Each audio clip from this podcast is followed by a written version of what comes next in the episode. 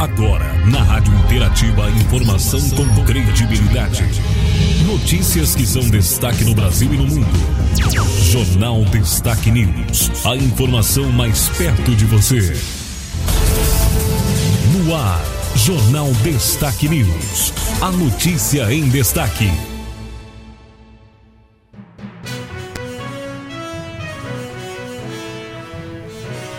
No ar, a edição do Jornal Destaque News, a notícia em destaque, a edição dessa sexta-feira, hoje, dia 3 de março de 2023. As principais informações de hoje, né? O nosso jornal trazendo as notícias, né, estão na estação verão, aí a fase da lua crescente, com mudança para a lua cheia na próxima semana, dia 7 de março. Os destaques do dia, as informações do, de hoje, está no ar a edição do Jornal Destaque News, a apresentação da Cleo. A informação com credibilidade no Jornal Destaque News. As nossas informações de hoje, nós temos destaques, né? Falaremos sobre política, sobre economia, na área rural, a informação importante para você, previsão do tempo, esporte. Destaque de hoje para você na edição do nosso jornal. Economia em destaque. Sempre aí com, né, com nossos parceiros da agência Rádio Web, trazendo as informações para você dentro do jornal Destaque News. E vamos falar sobre economia. E PIB, indústria e serviços puxam crescimento da economia em 2022. Informação para você dentro do jornal Destaque News. De acordo com o Instituto Brasileiro de Geografia e Estatística, a economia brasileira teve um crescimento de 2,9% em 2022. O produto interno bruto, um dos principais indicadores sobre a situação de uma economia, fechou o ano passado totalizando 9 trilhões e 900 bilhões de reais em valores correntes. Foi o que informou o IBGE nesta quinta-feira. O crescimento foi puxado principalmente pelo setor de serviços, com alta de 4,2% no ano, com destaque para serviços de alimentação, de alojamento, pessoais e transporte. A coordenadora de contas nacionais do IBGE, Rebeca Pales, fala que a indústria também apresentou crescimento. A indústria também cresceu, mas bem menos que os serviços, 1,6%, com destaque para o setor de energia, água, gás e esgoto, beneficiado pela melhora das condições hídricas, e a construção, que além do mais foi ano eleitoral, com o aumento das obras públicas. Por outro lado, a transformação e a extrativa mineral caíram. Os serviços e a indústria representam juntos cerca de 90% do PIB brasileiro. Estímulos fiscais dados à economia e auxílios governamentais, junto com o chamado efeito reabertura, provocou um aumento expressivo do consumo, como informa Pales. Olhando pela ótica da demanda, o grande destaque foi o consumo das famílias, que cresceu 4,3% no ano, beneficiado pela melhora nas condições de trabalho, né, no mercado de trabalho, pelo aumento do crédito, pelas desonerações fiscais e também pelos auxílios governamentais às famílias, apesar dos juros altos. O valor mostra uma desaceleração em relação ao ano anterior. Com a retomada econômica depois dos impactos da pandemia de Covid-19, o PIB brasileiro havia crescido 5% em 2021. Agência Rádio Web. Produção e reportagem, Carolina Prazeres. Obrigada, Carolina, pela informação. Chegando mais notícias na área da economia e chance de brasileiro pagar dívida atrasada após seis meses é de 5%. Informação para você dentro do jornal Destaque News. A chance de brasileiro pagar uma dívida atrasada após seis meses é de apenas 5%. É o que aponta uma pesquisa feita pela empresa Deep Center, que analisa o nível de inadimplência das famílias do país. O cartão de crédito corresponde a 86% das dívidas, seguido pelos carnês de loja, financiamento de carro, casa e empréstimo consignado. Segundo o consultor financeiro Gustavo Marcelino, a falta de educação financeira, aliada aos juros altos, são fatores que influenciam no acúmulo de dívidas. Os bancos cobram juros absurdos, o que não facilita para as pessoas, pelo fato de não ter educação financeira e de não ter uma economia forte. A única opção para as pessoas consumirem ou realizarem os seus sonhos acaba sendo o endividamento. E o interesse dos bancos é que as pessoas se endividem, porque com o endividamento e com os juros altos que nós temos no Brasil, isso é benéfico para eles, porque os juros é tão alto que mesmo com uma taxa de inadimplência considerável eles conseguem lucrar. O dado mais preocupante é que o acúmulo de dívidas atinge todas as classes sociais. Para evitar o endividamento, a dica do especialista é planejar o orçamento pessoal. Estabelecer prioridades vai fazer com que a gente consiga se submeter a um planejamento, a uma educação financeira, a uma organização, ter objetivos financeiros, sonhos muito bem definidos e às vezes colocados no papel é extremamente importante, porque é isso que vai fazer com que você tenha forças e tenha ânimo para não se endividar, para não gastar errado, para não desperdiçar o seu dinheiro e pensar que todas as vezes que você gasta com alguma coisa que não é o teu sonho, você está adiando ele. O último levantamento da Serasa aponta que mais de 69 milhões de pessoas estão negativadas. O valor médio da dívida por pessoa é de quase 5 mil reais. Agência Rádio Web, produção e reportagem, Igor Pereira. Obrigado, Igor, aí pela informação. Chegando mais notícias, juros altos dificultam procura por financiamentos de imóveis. Informação para você dentro do jornal Destaque News.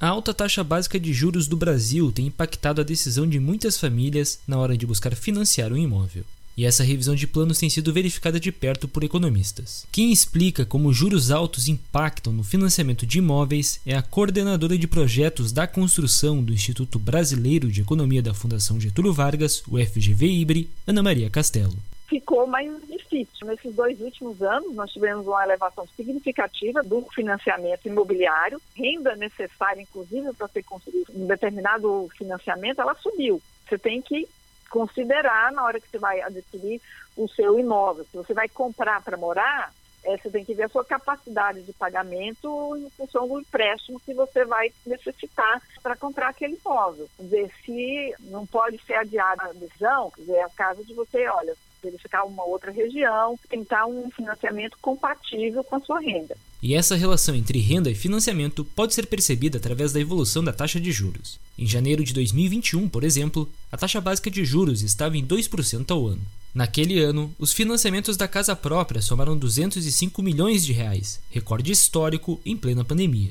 Já em janeiro deste ano, o Comitê de Política Monetária do Banco Central decidiu manter a Selic, a taxa básica de juros, em 13,75%. Em contrapartida, o aumento real do salário mínimo dos brasileiros será de 2,8% após o presidente da República, Luiz Inácio Lula da Silva, anunciar que a partir de 1 de maio, o valor de R$ 1.320 substituirá o atual piso de R$ 1.302, sancionado no governo de Jair Bolsonaro. Agência Rádio Web. Produção e reportagem, Alexandre Figueiredo. Obrigada, Alexandre, pela informação. Chegando mais notícias, mais de 192 ah, mil pessoas ainda não resgataram o cartão cidadão. Informação para você dentro do Jornal Destaque News. O cartão Cidadão Gaúcho ainda não foi retirado por mais de 192 mil beneficiários do programa Devolve ICMS. Apenas na capital, há 28 mil pessoas que ainda não procuraram o benefício oferecido pelo governo do estado. De acordo com o painel estatístico do Devolve ICMS, criado pela Receita Estadual, as 10 cidades com menor percentual de entrega do cartão são Nova Santa Rita, Torres, Canela, Jaguarão, Farroupilha, Lajeado, Santa Vitória do Palmar, São Leopoldo, Triunfo e Osório. Em números absolutos, sem contar Porto Alegre, o município que registra maior saldo de pendências de retirada é São Leopoldo, onde mais de 5 mil beneficiários ainda estão sem o cartão cidadão. Os cartões emitidos pelo governo do estado têm validade de um ano. O titular que não resgatar o benefício dentro do prazo deverá solicitar uma segunda via e não poderá utilizar o valor depositado no cartão antigo. O Devolve ICMS é um programa que redistribui às famílias de baixa renda uma parte do imposto estadual pago no consumo. O programa possui duas modalidades de pagamento: a parcela fixa, paga a todos os beneficiários no valor de 100 reais, e a parcela variável, uma quantia que varia conforme o número de notas fiscais emitidas no CPF do titular do benefício. O próximo depósito está previsto para o mês de abril. Agência Rádio Web, de Porto Alegre, Marcelo Vaz. Obrigada aí, Marcelo, pela informação. Lula critica a distribuição recorde de dividendos da Petrobras. Informação para você dentro do Jornal Destaque News. O presidente Luiz Inácio Lula da Silva subiu o tom contra a distribuição de dividendos anunciada pela Petrobras. Durante o lançamento do novo Bolsa Família, nesta quinta-feira no Palácio do Planalto, o petista afirmou que a estatal investiu quase nada. Para Lula, a Petrobras tem que assumir o papel de ser uma empresa de desenvolvimento para o país. Nós não podemos aceitar a ideia da notícia de hoje. A Petrobras, ela entregou de dividendos mais de 215 bilhões de reais quando ela deveria ter investido metade no crescimento econômico desse país, na indústria brasileira, na indústria naval, na indústria de óleo e gás. A Petrobras, ao invés de investir, ela resolveu agraciar os acionistas minoritários com 215 bilhões. Teve um lucro de 195 bilhões. E quanto foi o investimento da Petrobras? Quase nada. Na quarta-feira, a petrolífera anunciou dividendos de 35,8 bilhões de reais a seus acionistas referentes ao quarto trimestre de 2022. Somado aos montantes de trimestres anteriores, o total de dividendos da petroleira referente ao ano passado pode alcançar a casa dos 215 bilhões de reais. A maior acionista da Petrobras é justamente o governo federal. A Petrobras também anunciou que registrou um lucro líquido recorde de 188 bilhões de reais em 2022, uma alta de 77% referente ao período anterior. Agência Rádio Web de Brasília, Yuri Hudson. Política em destaque. Governo lança nova Bolsa Família aí com 150 reais extra por criança. Informação para você dentro do jornal Destaque News. O governo federal lançou nesta quinta-feira um novo Bolsa Família com valor de 600 reais e um extra de 150 reais para cada criança de até 6 anos e um adicional de 50 reais para cada integrante de 7 a 18 anos e gestantes. A medida atende uma promessa de campanha do presidente Lula. O evento no Palácio do Planalto foi super prestigiado. O novo Bolsa Família representa um salto na renda dos beneficiários. O valor médio sai de 606 reais para 715 reais por família.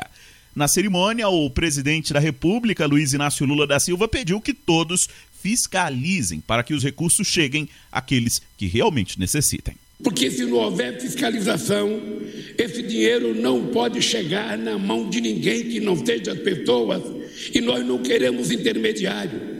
O compromisso que vocês têm é de ajudar a gente a fiscalizar esse programa para que ele possa dar certo. De acordo com o ministro do Desenvolvimento Social, Wellington Dias, o programa atenderá cerca de 20 milhões de famílias que somam mais de 55 milhões de pessoas. Ele afirmou ainda que o governo não vai excluir do Cade Único quem conseguir um emprego Wellington Dias destacou que valores extras para cada família vai gerar uma distribuição melhor e atender às necessidades básicas.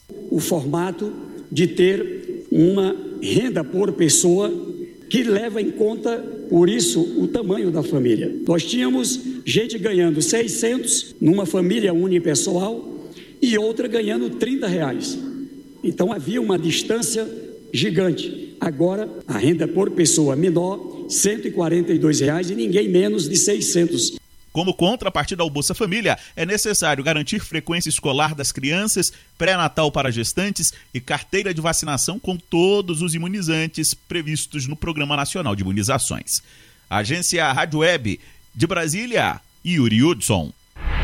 Jornal Destaque News. A notícia em destaque. Vamos com mais notícias. Agora na área da educação, preferência pela graduação à distância expira reflexões. A graduação na modalidade Educação à Distância aumentou significativamente no Brasil nos últimos 10 anos. É o que mostra o Censo da Educação Superior 2021, divulgado recentemente. Entre 2011 e 2021, o número de ingressantes em cursos superiores de graduação na modalidade de Educação à Distância aumentou 474%. No mesmo período, a quantidade quantidade de ingressantes em cursos presenciais diminuiu 23,4%. É o que acontece com administração. O administrador Taiguara Langraf, conselheiro do Conselho Regional de Administração de São Paulo, avalia esse novo cenário. Muito disso se deve à aceitação da modalidade por grande parte do público e especialmente pelo fato dos cursos EAD aqui no Brasil serem muito mais baratos do que os cursos presenciais. Então, um estímulo com base em preço. E aí a demanda é naturalmente mais alta nessa modalidade EAD, que tem uma parte positiva, que é a inclusão de mais pessoas estudando, se desenvolvendo,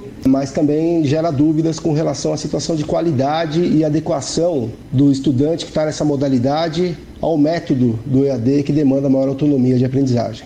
Ainda de acordo com o censo, das dez maiores graduações do Brasil, o curso de administração se destaca entre os primeiros da lista do número de matrículas nas modalidades presencial e à distância, tanto na rede pública quanto na rede privada. A administração sempre foi, ela é e será sendo importante. Toda organização humana necessita de liderança, de conhecimento da administração para que nós tenhamos alta performance, uma boa entrega para a sociedade, para todos os grupos de interesse nas empresas, nas organizações, para a sociedade como um todo. Temos aí um desafio enorme no momento, que é termos uma demanda muito alta nos cursos de administração, e a preocupação com qualidade ela fica ainda mais forte, mais ressaltada no momento em que temos tantas ofertas no curso de administração. De forma geral, em 2011, os ingressos no ensino superior por meio de EAD correspondiam a 18,4% do total. Em 2021, esse percentual chegou a 62,8%. Agência Rádio Web.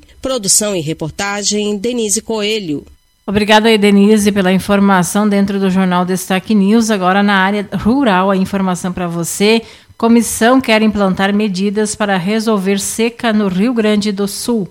Informação para você dentro do Jornal Destaque News. O Rio Grande do Sul convive há três anos com a seca. Só em 2023, mais de 350 municípios decretaram situação de emergência. Os percentuais na agricultura assustam mais da metade das lavouras de milho estão comprometidas. Na soja, esse índice passa dos 40%. Durante esses três anos, a Assembleia fez diversos movimentos para garantir crédito e apoio financeiro para o setor.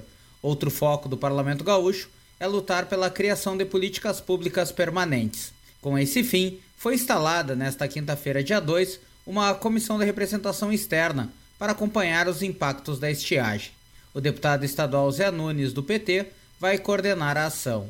Ele informa que a questão da retenção de água é um dos pontos que devem ser amplamente debatidos. Se nós olharmos o acumulado de chuvas no período de um ano, nós vamos ver que quando temos estiagem num período, temos períodos de muita chuva no inverno. Como é que nós estamos trabalhando a questão da água? Né? Como é que nós estamos armazenando? Como é que nós estamos aproveitando esse período de mais chuva para lidar com o tema da água. Nós precisamos, sim, se fala muito na legislação, é, precisamos aperfeiçoar. Eu acho que aqui no Rio Grande do Sul já houve avanço nesse sentido. Nós temos hoje uma legislação que ela permite né, que a gente tenha políticas mais efetivas, mas nós precisamos efetivamente ter as políticas. O presidente do Parlamento Gaúcho explica que a comissão vai ser um canal de diálogo com os poderes e com o segmento. O deputado estadual Vilmar Zanquim, do MDB, ressalta o impacto que a seca causa na economia do Estado. O papel que a Casa cumpre no sentido de ser uh, um reivindicador, né, de ser uma voz em defesa uh, dos nossos agricultores e dos municípios, porque qualquer prejuízo no campo, no setor primário, nós temos impactos no nosso PIB. Afinal de contas, quase metade do produto interno bruto do Rio Grande do Sul advém desta atividade econômica. A comissão vai durar 30 dias. Mais quatro deputados vão fazer parte da comissão. Professor Bonato, do PSTB, Capitão Martim, do Republicanos, Luciano Silveira, do MDB e Silvana Covatti, do Progressistas. Agência Rádio Web. Produção e reportagem, Christian Costa. Obrigado aí, Christian, pela informação. Agora chegando mais notícias sobre meio ambiente. Aí, o clima entra em alerta sobre possível retorno aí do fenômeno, fenômeno El Ninho. Informação para você dentro do jornal Destaque News. Uma mudança nas condições de temperatura nos próximos meses pode levar ao possível retorno do fenômeno El Ninho após três anos consecutivos de um clima influenciado pelo Laninha, com padrões de chuvas em diferentes partes do mundo. A previsão é da Organização Meteorológica Mundial, OMM. A agência da ONU afirma que existe uma probabilidade de 15% do El Ninho voltar entre abril e junho. As chances sobem para 35% entre maio e julho e são de 55% de junho a agosto. Conhecido como um fenômeno atmosférico, o El Ninho causa um aquecimento fora do normal das águas do Oceano Pacífico na parte equatorial, o que por sua vez influencia a superfície da água e o clima de outras partes do globo. A previsão é resultado de modelos e avaliações de peritos que trabalham na atualização de informações. O secretário-geral da agência, Peter Talas, lembra que o primeiro período de três anos consecutivos do Laninha no século XXI está chegando ao final, assim como o efeito do resfriamento que freou temporariamente o aumento das temperaturas globais ainda que nos últimos oito anos tenham sido os mais quentes já registrados. Talas acredita que com a chegada do El Ninho, as temperaturas globais voltem a subir. A OMM lembra que 2016 é, até agora, o mais quente da história por causa da combinação do fenômeno meteorológico com a mudança climática. Mas, pelos modelos apresentados, existe 93% de chance de, pelo menos um ano, até 2026, ultrapassar 2016. Da ONU News, Mônica Grady em parceria com a agência Rádio Web. Informação para você: nova lei de licitações é obrigatória a partir do dia 1 de abril. Aplicação da nova Lei de Licitações e Contratos Administrativos será obrigatória a partir de 1 de abril de 2023. Seus dispositivos visam agilizar o processo de compra ou contratação de bens e serviços pela administração pública, além de fornecer mais transparência à sociedade. Após uma transição de dois anos, a partir de abril, as leis anteriores não poderão mais ser utilizadas, embora os contratos antigos vigentes continuem com valor jurídico até que findem. Dentre as principais mudanças estão a extinção da carta convite e tomada de preços como modalidades de licitação. Além disso, a nova lei prevê que os processos licitatórios, como regra, serão feitos por meio eletrônico, de forma online. O conselheiro substituto do TCE de Santa Catarina, Gerson Sica, destaca como os tribunais de contas contribuíram com novos entendimentos da lei. Ela promove inovações para melhorar a governança, a transparência e a agilidade nas licitações públicas. É importante destacar que a nova lei incorpora no seu texto vários entendimentos jurisprudenciais dos tribunais de contas construídos ao longo do tempo em muitas decisões para melhorar e aprimorar o processo de contratação pública. Os tribunais de contas, desde a promulgação da lei, vêm fazendo uma série de orientações aos jurisdicionados para que eles possam compreender a lei e para que possam aplicá-la da melhor forma possível. A nova lei de licitações vale para as administrações públicas diretas, autárquicas e fundacionais da União, dos estados, do Distrito Federal e dos municípios. Ela substitui a Lei 8666 de 93, além da Lei do Pregão e do Regime Diferenciado de Contratação. Siga a Tricom nas redes sociais. Agência Rádio Web. Produção e reportagem Isabela Pesce. Destaques. Destaques locais.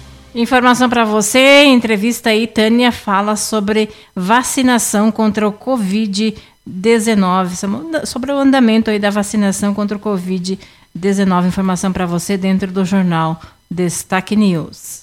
A Secretaria Municipal de Saúde de Machadinho traz algumas informações a respeito do andamento da vacinação contra o Covid.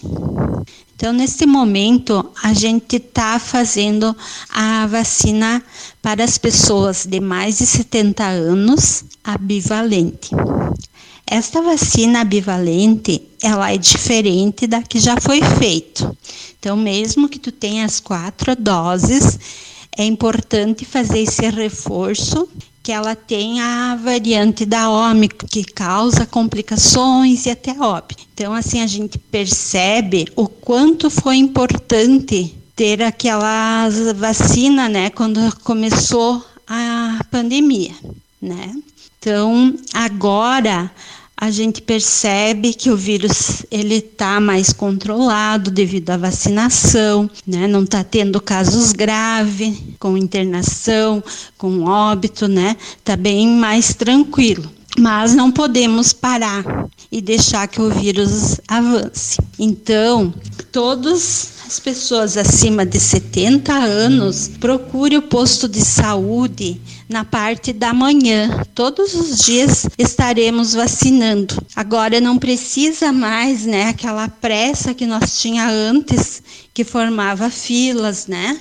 Então tá mais tranquilo e assim a gente pode proporcionar também a vocês um melhor atendimento, né? Sem formar fila, sem demora, bem tranquilo. E conforme a gente for recebendo as doses, vai também entrando as outras pessoas, né? Daí as de 60 e vai baixando. Todos deverão também receber esta dose. As pessoas imunodeprimidas, aquelas que têm doenças graves, né, digamos assim, aquelas pessoas que fazem tratamento de câncer, aqueles que fazem hemodiálise, as pessoas com HIV positivo, também elas têm uma imunidade mais baixa, elas precisam desse cuidado de prevenção, né? Então também já pode vir receber esta vacina, tá? Esta vacina ela é eficaz para prevenir as complicações maiores, né, e o óbito, como eu falei anteriormente. Mas ela não protege da gente não pegar o vírus, né? Mesmo vacinado, não importa quantas doses a gente tenha, a gente pode pegar, tá? E a proteção vai depender de cada pessoa. Tem uns que desenvolvem mais imunidade, né? Vai ter sintomas bem leves, outros, às vezes, por algum, devido a alguma coisa no organismo, não desenvolve tanta proteção. Então, é importante que a gente siga, né, essas recomendações. Uh, se tu tiver uh, engripado, tu ao procurar o posto de saúde sempre venha de máscara. Então, lavagem das mãos sempre. É importante mantermos esses hábitos, né, que evitam também a contaminação e passar para as outras pessoas também, né? Então, contamos com a colaboração de todos e aguardamos vocês aqui no posto de saúde com a cartineta de vacina e o CPF, tá? Pessoas com mais de 70 anos e as pessoas uh, imunodeprimidas com doenças graves, tá? E qualquer dúvida, passe mensagem ou ligue no posto de saúde para maiores informações no 3551 1111 e no 3551 1286. Colocamos-nos à disposição de todos. Destaques esportivos. E com vocês, mais um momento esportivo aí, então, para o pessoal da Destaque News, da Rádio Interativa, né? Estamos aí falando agora sobre a Copa do Brasil, né? E também Campeonato Gaúcho, né? Da Copa do Brasil aí nessa semana, nós tivemos aí o Grêmio jogando no Mané Garrincha em Brasília e ganhando seu jogo por 2 a 0 contra o Campinense da Paraíba. E o Grêmio fez o primeiro tempo com o Cristaldo, e no segundo tempo, fez 2 a 0 com o Ferreirinha, né? Dois bonitos gols aí. O Grêmio venceu o seu jogo da Copa do Brasil e passou para a próxima fase. Inclusive, nós tivemos a classificação também nessa semana do Brasil de Pelotas, do Ipiranga e do São Luís. Todos os times gaúchos aí, então, que estão participando desta fase, passaram para a próxima, né? Então agora nós teremos aí a segunda fase na Copa do Brasil. O Grêmio vai jogar contra a Ferroviária do Ceará o Brasil de Pelotas contra a Ponte Preta de Campinas, São Paulo. O Ipiranga de Erechim joga com o Bragantino de São Paulo, né, da Bragança Paulista em São Paulo.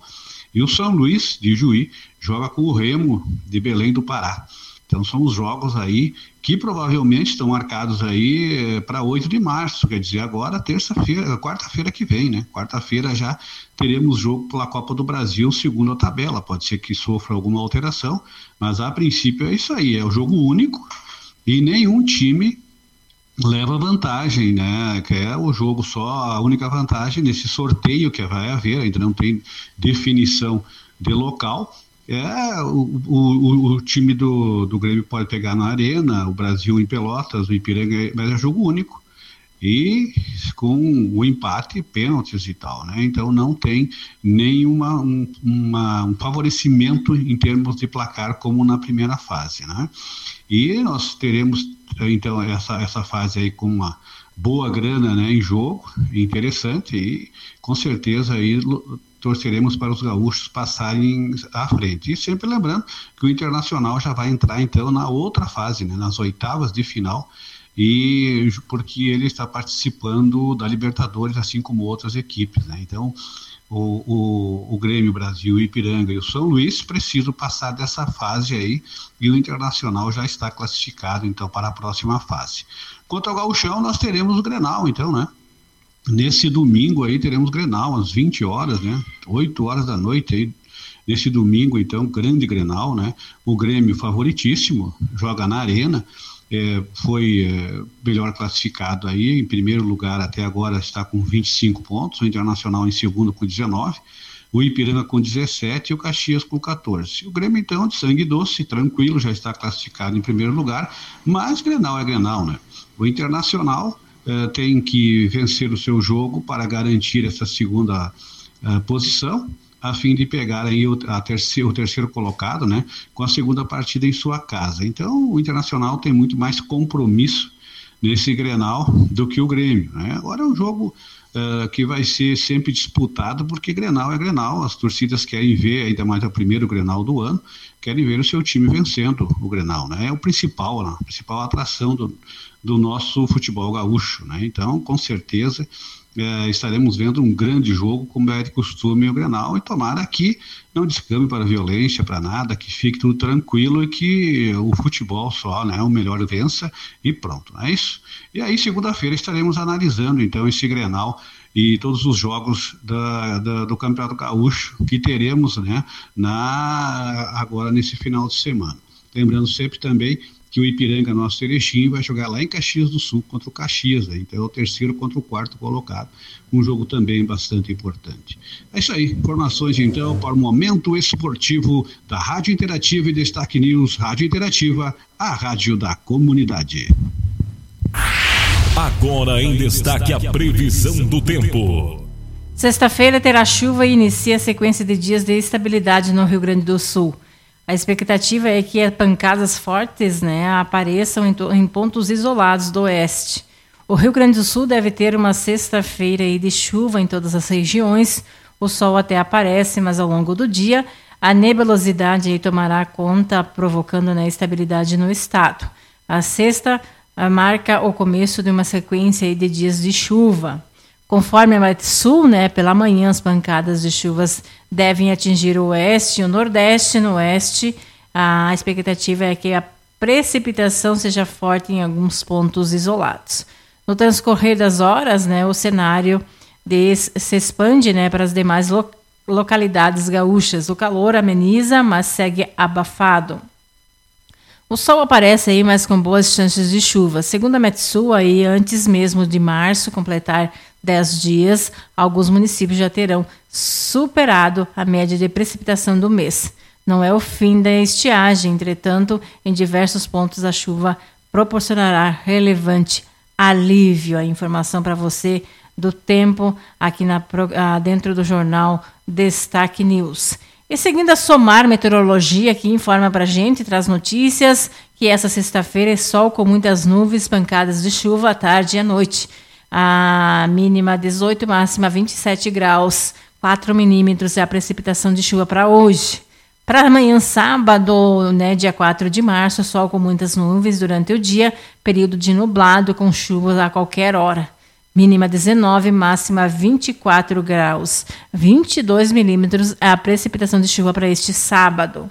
Para domingo, dia 5 de março, chuva de manhã, abertura de sol à tarde, pancada de chuvas que vão até a noite, né? Mínima 17, máxima 23 graus. 10 milímetros é a precipitação aí para domingo. Para segunda-feira, iniciar a semana aí, dia 6 de março, só com algumas nuvens e chuvas passageiras durante o dia. À noite o tempo fica firme mínima 17, máxima 25 graus. A 12 milímetros é a precipitação de chuva para segunda-feira. Essas informações aí são da Somar Meteorologia. Também o clima, a Metsul, né? A Metsul informa para gente que para essa sexta-feira tem, uh, tem 9 milímetros de chuva, né? A precipitação. Mínima 18, máxima 23 graus. Ah, para amanhã, ah, dia, ah, dia 4, amanhã, sábado, chuva também, mínima 17, máxima 31. A segunda Metsul está prometendo 15 milímetros para amanhã, sábado, segundo a, a, o site aí da Metsul. Para domingo, né, dia 5, né, a sol com muitas nuvens, mínima 16, máxima 28 graus, né, não tem previsão de chuva para domingo, aí segundo a Metsul. Para segunda-feira, sol com muitas nuvens, muitas nuvens, né? Mínima 14, máxima 31 graus.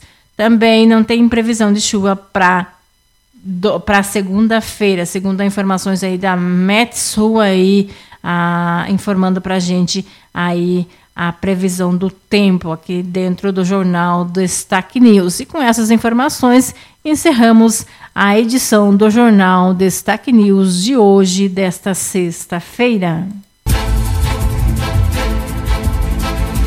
Termina aqui mais uma edição do jornal Destaque News.